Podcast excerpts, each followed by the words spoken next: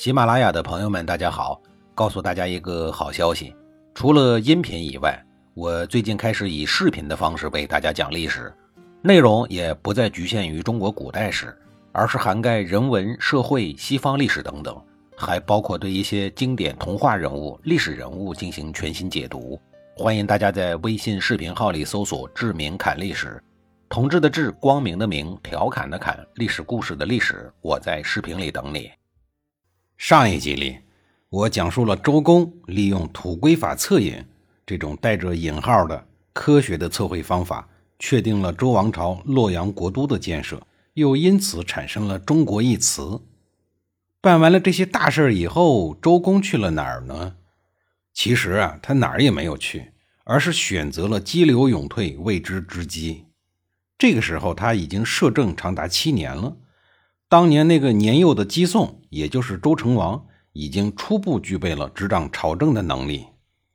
要说人家帝王家的孩子，就是成熟的早，格局高，年纪轻轻就能独当好大的一面不过，这个少年天子在大人一时没有看住的时候，还是干了一件比较荒唐的事儿。贪玩的周成王和弟弟叔虞在皇宫后院玩耍的时候，玩起了一个小孩过家家的游戏。他随手把一片落在地上的梧桐叶刻成了龟的形状，送给了叔虞。这个龟可不是乌龟的龟啊，这个龟是古代大臣们上朝时手持的玉片，它与王权的神圣性有关。周成王送龟的时候，就跟弟弟开玩笑说：“我要给你一块封地，那你就先拿着这个吧。”后来，周公听叔虞告诉自己这件事儿以后呢，立刻换上了礼服。前往宫中去向周成王道贺。面对周公的道贺，早已经把这事忘得一干二净的周成王，不竟是一头雾水，不知所以。等明白过来以后，对周公说：“叔叔，您为什么要特意穿上礼服，正式的赶过来向我道贺呢？我不过是和叔虞开玩笑的，并没有想着要册封他呀。”面对周成王的解释，周公立刻收起了笑容，严肃地说道。说话做事都要以信为重，你贵为天子，说话不能够如此的随便。如果你总是不顾信义，随意的承诺，随后又将自己说过的话当作玩笑，那么你还有什么资格来做天子呢？听了周公的这番话，年轻的周成王感到十分的惭愧。于是，周成王随即把弟弟叔虞册封在唐地，后来又改为晋地。叔虞也就成为了晋国的始祖，因为一句玩笑而诞生的晋国，后来就成为了春秋五霸之一。作为老牌劲旅，说实话呀，要不是晋国自己折腾自己，愣把自个儿分成了三份后来的秦国统一天下的困难程度会增加很多的。这些后话我到后面再说。周公要求周成王兑现诺言，册封叔虞。体现了古代贵族文化对性的强调，性作为道德，在中国文化中源远流长。后来的孔子就曾经说过：“人而无性，不知其可也。”孔子认为，性是一个人不可缺少的道德修养。如果人们不具备性的品质，就没办法在社会上立足。后世的儒家把信作为五常之一，性成为了人们必须遵循的道德。信的内涵，一方面是言而有信，有诺必践；另一方面是诚心待人，实事求是。普通人立身处世，只有坦诚真实，才能够取信于人；领导者治国理政，只有令行禁止，树立威信，才能够造福于民。那个时候的人们十分注重诚信，可以为信而死。我们再看一看现代社会上的某些人，各种虚假、伪劣、诈骗。算了，我还是不说这个话题了。转眼间，少年周成王就已经长大成人了。周公辅佐周成王执政也达七年之久，周朝的统治在周公的治理下得到了进一步的巩固。周公本人无论是在臣子的心中，还是在百姓的心目中，威信那是相当的高啊。在众大臣的眼里，周公俨然已经是天子了。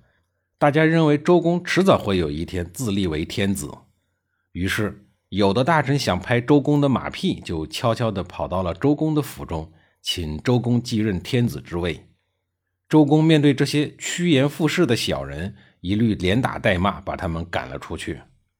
周成王知道这事儿以后呢，也是惴惴不安的。他也认为周公会迟早的取而代之，自立为天子的。有一天上朝的时候，周公的神情格外的严肃。大臣们以为周公会在这一天宣布登基，可是周公呢，却铿锵有力地说：“我奉周武王之命，辅佐幼主代理朝政已经长达七年。现如今，周成王已经长大成人，有能力管理我们的大周王朝了。从今天起，周成王要清理朝政，如果有反抗者，一律推出去砍脑袋。”周成王再一次为周公所感动。他请求周公继续代理朝政，可是周公主意一定，根本就不接他的话茬儿。周公认为，既然时机已到，就应该毅然的离开，不应该拖拖拉拉。周公的政治觉悟真是高的令人奉若神明。让我们来看一看周公摄政的这七年里都做了哪些最为主要的工作。一是削平三监之乱，顺利的完成这项工作。说明他是一个骁勇善战、足智多谋的军事家，而且还很有韧劲儿，且不怕累、不怕险，身先士卒，整整忙活了三年多。二是设计建造新国都，相信科学，发明并使用土规法测影进行选址，并亲自操刀进行新国都设计。在没有计算机的年代，什么雕栏玉砌，什么琼楼玉宇，一切设计全都融合在自己的脑海里。融合在自然的空间观念里。三是创造周礼，也就是礼乐制度，作为影响华夏文明几千年的周朝立国之本。如果没有超高的智慧和眼界，怎么能写得出来呢？怎么能给华夏民族创造文明之邦、礼仪之邦这一至高美誉呢？准确的说，周公是儒学的奠基人，他的礼乐制度就是孔子一生所追求的有秩序的社会。一直影响了后世几千年，直到今天。最后就是他做的那件还政于周成王这一堪称表率的事儿。在摄政的期间，周公的威望如日中天，完全有能力和条件取代周成王。但是他并没有篡位，而是在国家走上正轨，正处于一路狂奔、迅速发展、四海升平的时候，主动还政给周成王，这个是很难得的。他用自我做表率，确立了周王朝的嫡长子继承制度的神圣不可侵犯。这个制度的最大特色是以宗法血缘为纽带，把家族和国家融合在一起，把政治和伦理融合在一起。这个制度的形成对周朝的封建社会产生了极大的影响，为周人八百年的统治奠定了理论基础。要知道，面对皇权的诱惑。古今中外，历史上有无数人为之打的是头破血流、家破人亡。周公呢，人家看的是云淡风轻，不贪不嗔不吃，属于帝王级道德典范。总之啊，他做的工作很多就是了，肯定是包括但不限于上述的内容。交接工作在一片挽留和婉言拒绝的感人氛围下有序开展，历时数日，总算完成了。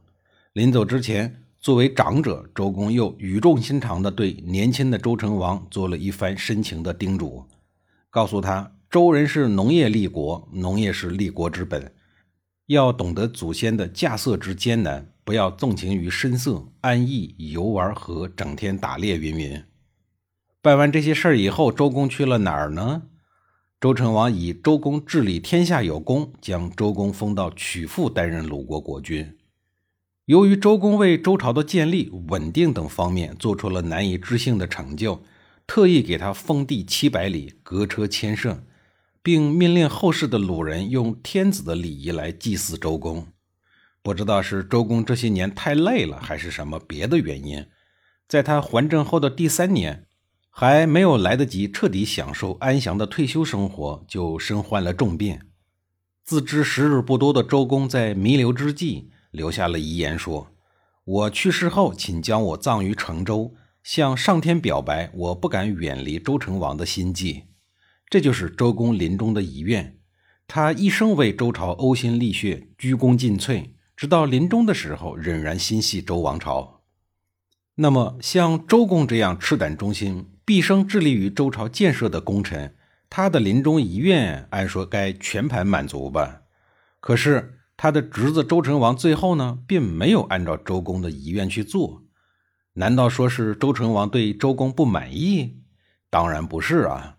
周成王深知周公劳苦功高，既是开国元勋，又是自己的叔叔，怎么能把周公葬在成周呢？因为葬在这儿，就等于给未来的自己陪葬。因此，周成王下令将周公厚葬于毕地，他要让周公给周文王陪葬。周成王将周公葬于周文王的墓侧，也就是想说明周成王从来没有把周公当作臣子来看待。这种做法也是天子对臣子的最高礼节。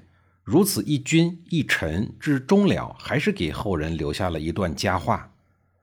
周公不仅仅是一位卓越的政治家，而且还是中华文化的杰出代表人物。在中华的历史长河中，周公的人品、睿智和涵养可以说是举世无双、旷古未有。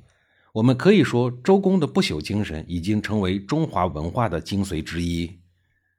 在下一集里，我将给您讲述，在周公的治理下，如日中天的大周王朝和火神的后人，也就是楚国人之间的爱恨情仇。